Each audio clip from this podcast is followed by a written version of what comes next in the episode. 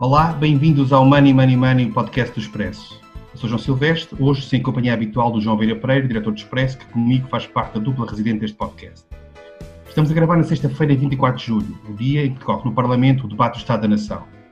Na mesma semana em que o Conselho Europeu aprovou o Fundo de Recuperação para a Economia Europeia e em que, por cá, António Costa Silva apresentou o seu plano para relançar a economia. Partimos desde todos estes factos para a nossa pergunta de hoje, que é qual é o verdadeiro estado da economia portuguesa? Para a conversa temos connosco a jornalista do Expresso, Sónia Lourenço. Olá, Sónia. Olá. E Cátia Mateus. Olá, Cátia. Olá. Ambas têm acompanhado de perto a evolução da economia nestes últimos meses e as várias medidas que o Governo tem, tem aprovado para combater a crise. Esta foi uma semana cheia para o debate sobre política económica. Na Europa, depois de cinco dias de negociações, naquele que foi o segundo Conselho Europeu mais longo de sempre, os líderes aprovaram o novo quadro financeiro até 2027 e, acima de tudo, conseguiram chegar a acordo sobre o Fundo de Recuperação Europeu. Vai haver dívida conjunta, emitida pela União Europeia, e dinheiro a fundo perdido para combater a crise. Em Lisboa, António Costa Silva apresentou o seu plano para a década com as linhas mestras sobre a forma de gastar aquele dinheiro. Mas enquanto o debate político prossegue, a economia continua a ser as dificuldades. O segundo trimestre terá sido o pior de todos desta crise. Neste momento não conhecemos toda a extensão dos estragos, porque os indicadores saem sempre com algum desfazamento, mas já temos alguns sinais. E é sobre isso que vamos falar agora e começava pela Sónia Lourenço, perguntando precisamente qual é o verdadeiro estado da nossa economia neste momento, com aquilo que já se sabe, que os indicadores já foram, entretanto, publicados. Olha, João, muito, muito fraco. De facto, como referiste, isto, o PIB no segundo trimestre, os números só serão libertados por meados de agosto pelo Instituto Nacional de Estatística, mas todos os indicadores indicam que a queda vai ser histórica, os economistas não têm dúvidas que a queda será histórica. Estamos a falar de valores que, em termos homólogos, poderemos falar de uma queda de 16,5%, uma coisa que nunca foi vista na economia portuguesa, nem sequer no auge da crise financeira de 2009 ou no resgate a Portugal nos anos negros da Troika entre 2011 e 2014. Portanto, vai ser uma queda muito, mesmo histórica. O que os indicadores disponíveis nos mostram é que a economia afundou a pique em abril, uma evolução muito associada ao confinamento com o país, as pessoas fechadas em casa, o país parado em grande medida. E depois o que aconteceu foi que em maio, apesar do início do processo de desconfinamento, a melhoria dos indicadores foi muitíssimo ligeira, quase não se viu. Portanto, e em junho, ainda há poucos indicadores disponíveis em relação a junho, mas tudo indica que terá sido na mesma, um pouco melhor, é verdade, mas na mesma linha ainda com quebras muito intensas, embora não tão marcadas como abril e maio, naturalmente. E, portanto, o balanço do trimestre vai ser, vai ser eh, muito negativo, todos os indicadores apontam nesse sentido. Por exemplo, indicador, os indicadores coincidentes do Banco de Portugal, que tentam dar uma traçar um retrato de como poderá ser a evolução do PIB antes de saírem os dados do, do INE, mostram que mesmo em junho o, o indicador continua a afundar para um mínimo histórico nunca antes registado.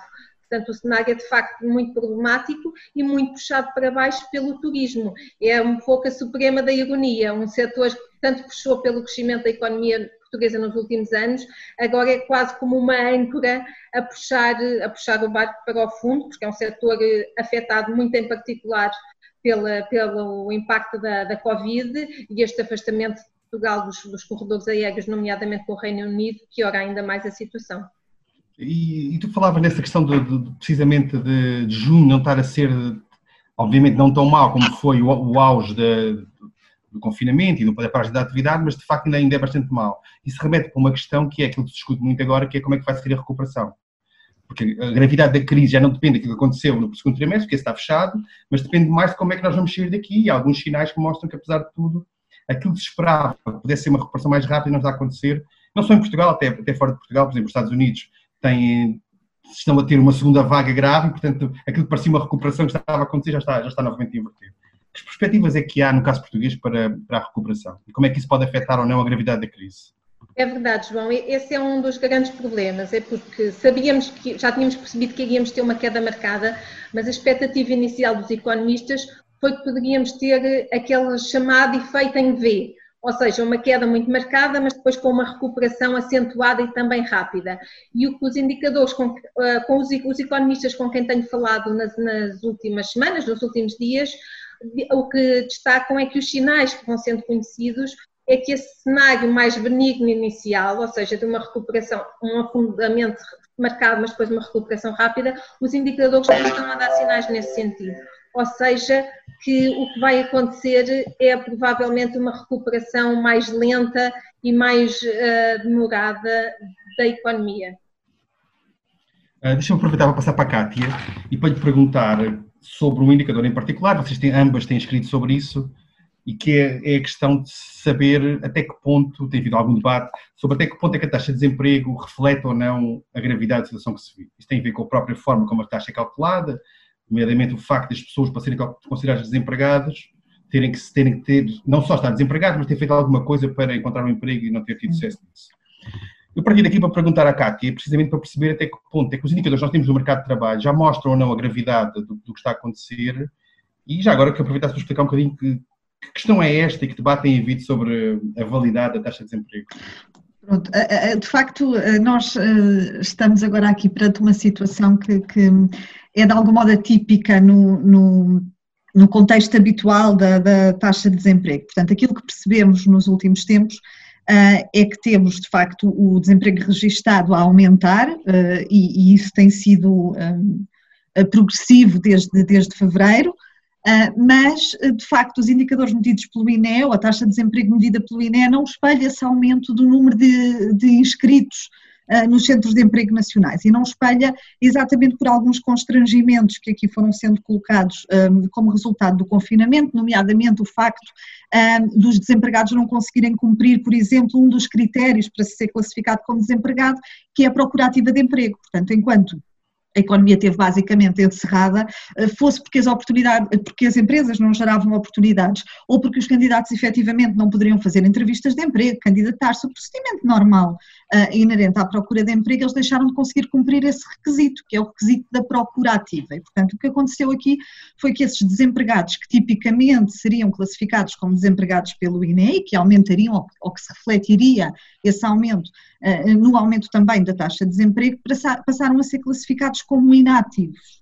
Uh, portanto, há aqui uma série de outros indicadores a que temos que estar uh, atentos agora, não é? Para, para, tentar de algum modo aferir com maior rigor ou maior exatidão a taxa de desemprego nacional. Era, era isso que eu ia perguntar, Cátia, que é sinto que a taxa de desemprego neste momento não é um bom indicador que reflita aquilo que acontece Exato, no mercado de trabalho, sim. onde é que nós podemos olhar e que sinais é que já existem? Podemos no... olhar, por exemplo, podemos olhar, por exemplo, para o grupo dos inativos, uh, podemos olhar também, por exemplo, para a taxa de desemprego registada, que é medida uh, não pelo INE, mas medida pelo, pelo, número de inscrições nos centros de emprego, portanto, pelo Instituto do Emprego e, e Formação Profissional. É uma forma também de. E o que, é que, uh, que, é que, esses números nos dizem neste momento? Olha, esses números, curiosamente, e esta, esta semana, no início desta semana, salvo erro na segunda-feira, foram divulgadas as últimas estatísticas relativas a junho e até trouxeram aqui um, um um sinal de relativo otimismo que tem que, no fundo, tem que, que se esperar um bocadinho aqui mais para perceber se isto se, é o comportamento do, do, mercado continua a ser este ou não.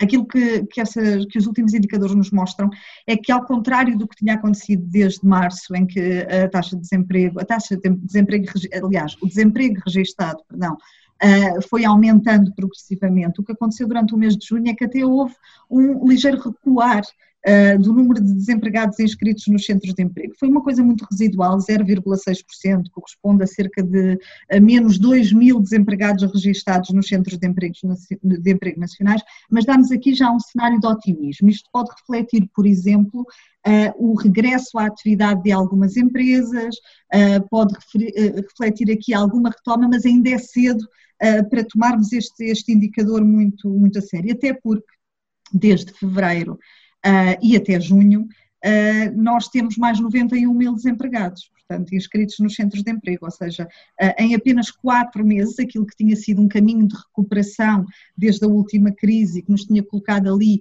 numa taxa de desemprego muito, muito próxima da estrutural, caiu um bocadinho por terra, portanto, recuámos aqui significativamente.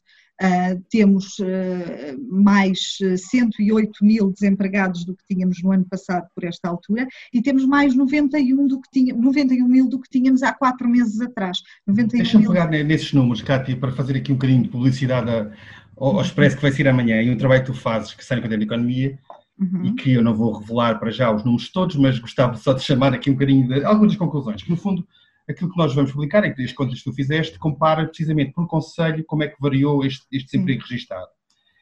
E eu gostava um bocadinho de nos desse um bocadinho a panorâmica do que é que foi as conclusões que tiraste aqui, ou seja, há conselhos onde, onde o desemprego está registrado a aumentar muito mais rapidamente, há outros que está a aumentar mais lentamente, e há casos em, casos em que ele nem, nem sequer aumenta Sim. e diminui. Sim, sim. O, que, que, é que se conclui disto? Ou seja, porquê é que há alguns conselhos que sofrem mais do que outros? Tem a ver com o quê?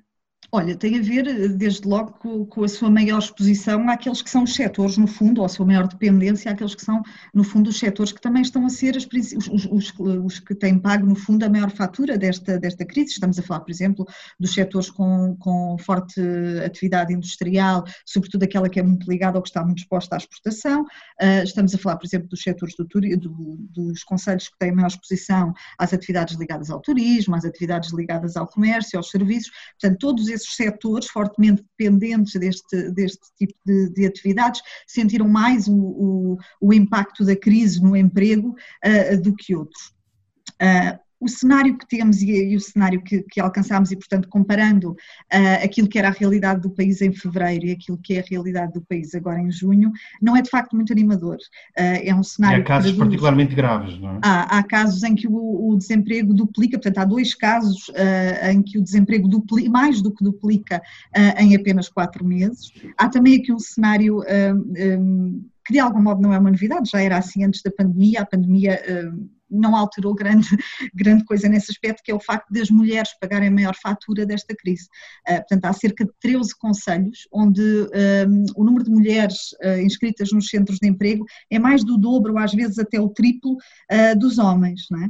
E isto também marca aquilo que é hum, pronto, o cenário de desigualdade que faz das mulheres, de facto, das mulheres, dos menos qualificados, as principais, as principais vítimas desta, desta pandemia, mas depois, eh, pronto, aquilo que podemos dizer e aquilo que resulta desse trabalho é que de facto o desemprego aumentou em 86% dos conselhos nacionais, eh, há dois conselhos eh, onde ele de facto mais que duplica um, e é um cenário uh, muito pouco animador. Temos aqui só pronto, uma boa notícia, uh, que vale o que vale, porque é necessário também esperar uh, até pelos próximos indicadores estatísticos para perceber se isto se mantém, se não se mantém, que é o facto de termos 40 conselhos que, contra a corrente, conseguiram fazer reduzir o seu número de desempregados inscritos nos centros de emprego. E isto é também um, um aspecto curioso. Curioso. Sónia Lourenço, voltando agora aqui, pegando nesta esta ideia que a estava a dizer, e voltando àquilo que falavas há pouco, que é a questão do turismo, nomeadamente do Algarve, até, até que ponto é que uma decisão como aquela que nós, já não é, é uma renovação da, da, decisão inglesa de manter Portugal fora dos corredores aéreos, que hoje foi conhecida e que prolonga esta decisão, pode ser determinante ou não para, para o sucesso ou para, para, para mitigar aquilo que é o efeito da crise este ano em Portugal? Olha, eu, recordo, recordo há, um, há, uns, há, uns, tempos, há umas duas semanas, se não me falha, precisamente escrevias sobre um estudo da OCDE que dizia que uma porcentagem enormíssima do, emprego no, no, Algarve está muito dependente de, do turismo, direto ou indiretamente, e, portanto, uma situação deste tipo terá potenciais efeitos nefastos uh, avassaladores. De facto, o que é que nós podemos esperar?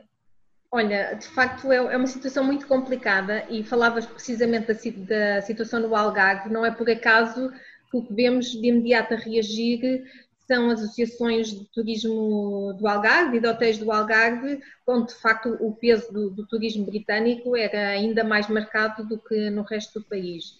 Ah, estamos a falar de um setor que foi determinante a puxar pelo crescimento da economia portuguesa dos últimos anos, um setor onde deverá ser dos últimos a recuperar uh, desta crise provocada pela pandemia, e não é só a questão de, de proibições ou limitações uh, de entidades públicas. O confinamento não teve a ver só com o, as obrigações decretadas por entidades públicas, é porque as pessoas têm, têm receio, há um confinamento quase voluntário. Deixa, deixa, Sónia, desculpa deixa-me, exatamente nesse ponto estavas a falar, por exemplo, Espanha, que, que tem corredor aéreo aberto com, com o Reino Unido, está a ter uma quebra brutal no, no, no do turismo britânico e está a ter até cancelamentos, apesar de estar corredor aéreo. Portanto, a decisão individual e somatório de todas essas decisões individuais pode ter um efeito igualmente brutal com ou sem restrições, não é? Exatamente, e. E esse aí é inultrapassável. Exatamente, João, era para isso que queria chamar a atenção, que pode, mesmo, mesmo Portugal depois venha rapidamente a ser incluído, isso pode não ser uma vaguinha mágica, seria sempre positivo, mas pode não, não é uma vaguinha mágica na certa. Bom, mas como chamavas a atenção, esse estudo da OCDE o colocava era que ah, numa região como o Algarve, que é mais exposta ao turismo do país,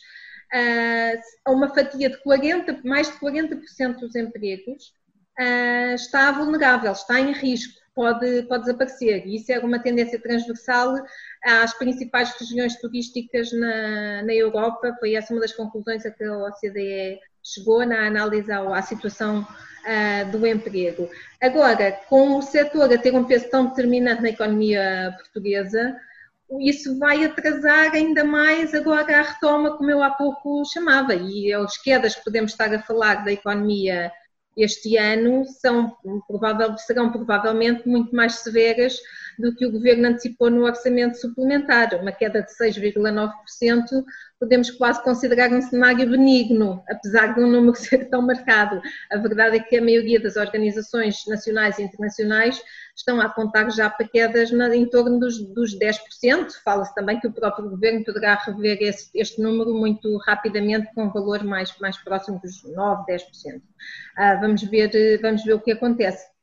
Mas, de facto, isto coloca grandes questões de, com esta situação assim, quanto tempo as empresas conseguirão resistir. Se começamos a assistir a um cenário de falências e de queda de empresas umas atrás das outras e de grande aumento do desemprego, isso vai quase, é um ciclo vicioso que se cria e que vai multiplicar os efeitos da crise, tornando uma, uma retoma no futuro muito mais demorada, muito mais lenta e a crise muito mais uh, dolorosa. Portanto, isso é uma questão muito importante. Nesta fase é muito importante tentar segurar as empresas e o emprego, porque senão teríamos aqui, os economistas alertam, caso contrário, teremos então um cenário de crise muito mais prolongada no tempo e que demoraremos muito, muito mais tempo a retomar o cenário pré-crise, ou seja, a regressar aos níveis de riqueza e de produção, de atividade, do produto interno bruto, como os economistas denominam, antes ao que tínhamos antes da crise, ou seja, de 2019. Essa é uma questão fundamental nesta fase. E isso, isso remete-nos para, para as medidas que se existem, os layoffs, etc., e que terão, têm um prazo limitado no tempo, embora seja prolongado, e para o risco de nós chegarmos a setembro, outubro e temos uma, uma, uma avalanche enorme de, de falências e de desemprego. Isso é possível? É essa a expectativa? Se nada for feito? Olha, esse, é, esse, é um grande risco. A Cátia até tem acompanhado muito perto essa questão, portanto, Eu já vou passar à Cátia ainda bem a seguir. Com muitos escritórios de advogados onde se começam a, a dar entrada já a esse tipo de processos, uhum. mas esse é um risco muito grande. O que acontece é que mecanismos como o layoff simplificado, que foi basicamente a mãe de todas as medidas que o governo tomou desde o arranque da pandemia para tentar ajudar a segurar o emprego, eh, esse mecanismo vai terminar para a generalidade das empresas agora no final de julho. Há grandes dúvidas, há agora a questão, provavelmente o ministro Cisa Vieira abriu a porta, nomeadamente em, em primeira mão ao expresso, que poderia ser prolongada, ainda que não se saiba exatamente em que moldes, se vai ser exatamente igual, provavelmente não será. Haverá aqui algumas alterações de regra que ainda não conhecemos, o desenho ainda não é conhecido da medida. Se poderá haver algum prolongamento para as empresas em situação mais crítica, mas seja como for, para a generalidade das empresas, ele termina no final, no final de julho. E depois há um período de dois meses em que elas estão proibidas de despedir, mas a partir daí, e a alerte que isso vai, esse final, esse período do fim de dois meses vai coincidir com o período do final de verão e entrada da época mais baixa, nomeadamente no setor do turismo, poderemos assistir aqui à junção dos dois fenómenos empresas a começarem a entrar na época baixa do turismo e já poderem avançar com despedimentos, não estarem proibidas legalmente, poderá criar-se aqui uma onda de, de despedimentos. Os, os, os, as entidades patronais com quem tenho falado com muita frequência na, nas últimas semanas avisam que poderá haver uma razia no emprego e elas têm feito uma grande pressão sobre o governo para que a questão do layoff simplificado seja prolongado, porque consideram que foi isso que permitiu segurar muitos empregos nesta fase mais crítica. Isto leva-nos àquela questão que tu falavas da Cátia, que a Cátia escreveu há, umas semanas que já há uma série de empresas que estão a preparar com os escritórios de advogados despedimentos coletivos ou tipo de, de, de decisões semelhantes para quando este layoff terminar poderem reduzir, reduzir o pessoal. O que, é, o que, é que nós podemos esperar de, de tudo isto, Cátia? Olha, João, eu, eu, desde já eu gostava de chamar aqui a atenção uma coisa, fala-se muito pouco nisto, e isto é quase um pormenor que acaba por se revelar um por maior, entre aspas, como se, como, como se costuma dizer. Uh, o, o, regime de layoff simplificado, nós sabemos que, que, que, o, que o, mecanismo uh, abrangeu cerca de 850 mil trabalhadores, mas a dimensão um, do seu impacto no emprego é muito superior a isso, porque ele abrangeu diretamente 850 mil trabalhadores, mas ele blindou do despedimento muitos mais. E blindou porquê? Porque já uh, numa segunda ou terceira revisão do, do, das regras do, do layoff, o governo introduziu uma, uma regra de detalhe quase que passou ali muito despercebida, mas que passou a, a proibir as empresas de despedir não apenas os trabalhadores que estavam abrangidos pelo layoff, como acontece no, no regime geral de layoff, chamemos-lhe assim, aquele que está, que está consagrado no Código de Trabalho, mas todos aqueles que trabalham para a empresa. Uh, ou seja, uh, este mecanismo abrangeu 850 mil trabalhadores, mas blindou do despedimento mais de 1 milhão e 300 mil. E isto é muita gente. O impacto disto no emprego, quando isto terminar, e isto termina, como a Sónia disse, para, para a generalidade das empresas uh, em outubro, portanto, em outubro, estas empresas, a 1 de outubro, estas empresas passam a poder despedir. E passam a poder despedir todos estes 1 milhão e 300 uh, ah, mil trabalhadores, se, se, assim o entenderem. Portanto, aquilo que, que sabemos é que, em alguns dos principais escritórios de, de advogados do país, um, os processos uh, para despedimento coletivo, para insolvência, estão uh, a somar-se. E, portanto, sabemos que se não for criado, entretanto, um mecanismo seja o layoff simplificado, um prolongamento do layoff simplificado, seja uma outra medida qualquer uh, que possa ajudar ou continuar a ajudar a segurar estes empregos, nós vamos de facto assistir a uma escalada do desemprego. É muito provável que essa escalada do desemprego aconteça já a partir de outubro. De resto, os patrões uh, têm apontado exatamente nessa, nessa mesma direção. Têm dito que sem o prolongamento do regime de layoff simplificado ou sem um outro mecanismo que lhes permita ou, ou que lhes garanta algum apoio na manutenção de postos de trabalho, eles não terão outra alternativa com uma reforma que se está a fazer a, a uma velocidade muito mais lenta do que o governo previa, do que as próprias empresas previam, e que está muito dependente não só da reabertura da economia, mas também daquilo que a Sónia falava, que é a questão da confiança das pessoas, confiança das pessoas para saírem à rua, para consumirem, para, para, para fazerem férias fora de casa, por exemplo, um, vai ser muito difícil um, segurar estes empregos. E, estamos a falar quer de PMEs, quer de empresas de maior dimensão. Estamos, estamos a falar de PMEs, estamos a falar de empresas de muito grande dimensão. Deixa-me passar à, à Sónia, o nosso tempo voa para variar um bocadinho. Queria perguntar à Sónia, só para, para nós terminarmos esta nossa parte da, do podcast, que é, uh, António Costa Silva tem dito, e, e dá uma entrevista ao Expresso que sai também amanhã, em que diz que é importante salvar as empresas, mas só que elas são viáveis nesta fase. E eu desafiava-te, Sónia, ao exercício, se conseguisses, de, de, terminar neste contexto quais são as empresas viáveis e não são viáveis. Como é que se percebe isso? Isso é muito difícil, João. Isso é mesmo muito difícil nesta fase, porque a verdade é que, com quebras tão acentuadas da economia, mesmo empresas que viviam uma situação perfeitamente normal e desafogada, podem ver-se agora numa situação muito crítica. Daí que o critério que o governo tem usado para definir o acesso a medidas de apoio, seja o layoff simplificado, seja uma série de outros mecanismos de apoio ao emprego que avançam agora a partir de agosto, ou, só por exemplo o apoio extraordinário à retoma progressiva, que vai ser um apoio modulado consoante a quebra na faturação, portanto todos estes tipos de, de apoios, o que usam como padrão para as empresas poderem, como critério para as empresas poderem aceder, é comparar a faturação que têm e a faturação que tinham no período homólogo, ou seja, um ano antes. Uh, portanto, muito antes de pensarmos que tudo isto podia acontecer. E ver o nível de quebra da faturação que têm. Claro que há empresas que podem ter uma grande quebra na faturação, não por causa da Covid, mas porque o seu negócio começou a correr mal. Mas a verdade é que esta situação da, da pandemia causou uma crise generalizada e, portanto, o critério para aceder é essa quebra em relação ao, ao mesmo mês, do, ao mesmo período do ano passado. Portanto, nesta fase de destrinçar o que é que são empresas viáveis do que não são é muito difícil. Dou, por exemplo, o, setor, o exemplo do setor do turismo de que temos falado. Um setor que apontado como um exemplo, como um sucesso na economia portuguesa, que puxou pelo crescimento da economia portuguesa, mas se formos agora olhar para muitas empresas do setor do turismo e para muitos hotéis eh, em muitas regiões turísticas portuguesas, nomeadamente no Algarve, será que são viáveis? Durante muito tempo, até esta situação melhorar, até haver uma vacina, até desvanecer esta situação da pandemia de COVID, COVID provavelmente não são. Isso significa que os devemos deixar cair?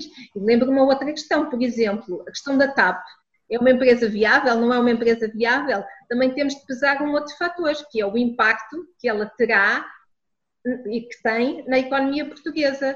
Devemos deixar cair ou não uma empresa tem um grande impacto que desaparecendo terá um grande impacto negativo na, na, economia portuguesa. Ou seja, não estou a dar uma resposta, não estou a dizer que sim ou que não, mas estou a dizer que essas coisas também têm que ser pesadas e também têm que ser critérios a, a ter em conta, porque senão colocamos em xeque o futuro da economia portuguesa.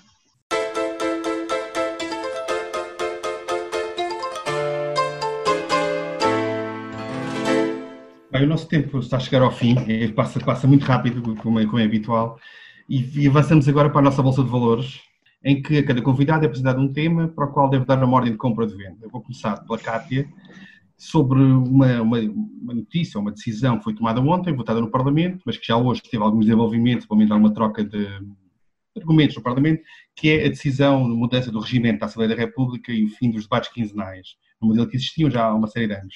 Tu compras ou vendes esta ideia de terminar os, os debates quinzenais?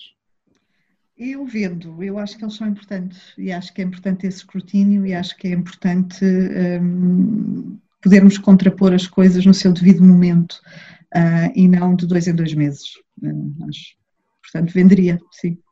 Então, Correia despedia-se hoje dizendo ao Primeiro-Ministro até daqui a uns meses quando tiver disponibilidade, portanto alguma ironia Exato. sobre, o, Esse, sobre E sobretudo neste momento, sobretudo neste momento, é um momento uh, muito complexo uh, para o país, é um momento muito complexo a nível global, mas é um momento muito, muito complexo para o país, é um momento decisivo, é um momento em que estão a ser uh, tomadas muitas medidas que são consideradas críticas, que impactam muito na vida das pessoas. E eu acho que é importante que esse, que esse escrutínio seja feito no seu devido tempo, no seu momento, não uh, como uma coisa que se marca na agenda para não nos esquecermos de daqui a dois meses abordarmos uh, uh, aquela questão que se colocou há não sei quanto tempo e que se calhar nessa altura já nem será tempo para discuti-lo. Muito bem. Sónia, agora para um tema completamente diferente, tem a ver com o futebol. O regresso de Jorge Jesus ao Benfica está, está a dividir os benfiquistas, é? tem havido grandes manifestações de apoio, mas também grandes, grandes insultos e críticas violentas própria questão da organização do clube, da, da SAD, da presidência, etc. Tu compras ou vendes este regresso do Benfica, de Jorge Jesus ao Benfica? Olha, é uma pergunta difícil, uh, mas compro. Compro porque por duas razões. Uh, primeira, primeira razão, uh, nesta fase parece-me que qualquer treinador que viesse que não fosse Jorge Jesus teria sempre a sombra de Jorge Jesus sobre si. Ou seja, ah, se as coisas corressem, começassem a correr menos bem, teria imediatamente todas as críticas dos adeptos em si, que não se compara a Jorge Jesus e o que é que se e porque é que não foi Jorge Jesus o contratado é quase como o regresso do, do Dom Sebastião pelo meio do nevoeiro, se podemos assim dizer. Não é tantos anos em que uh, Portugal aguardou pelo seu rei perdido para vir salvar o país. Uh, mesmo que as coisas não corram bem, eu penso que isso será importante para encerrar o capítulo. Se correrem bem, correm bem, se não correrem bem, então fica encerrado o capítulo uh, Jorge Jesus e portanto essa é a razão por que eu compro. Obrigado às duas. Foi o 42 episódio do Money Money Money. A edição esteve a cargo de Joana Beleza. Não se esqueça, envie-nos questões e sugestões de temas para o e-mail economia.express.empresa.pt. Até lá, estou muito bem conta da sua carteira e proteja-se o melhor poder.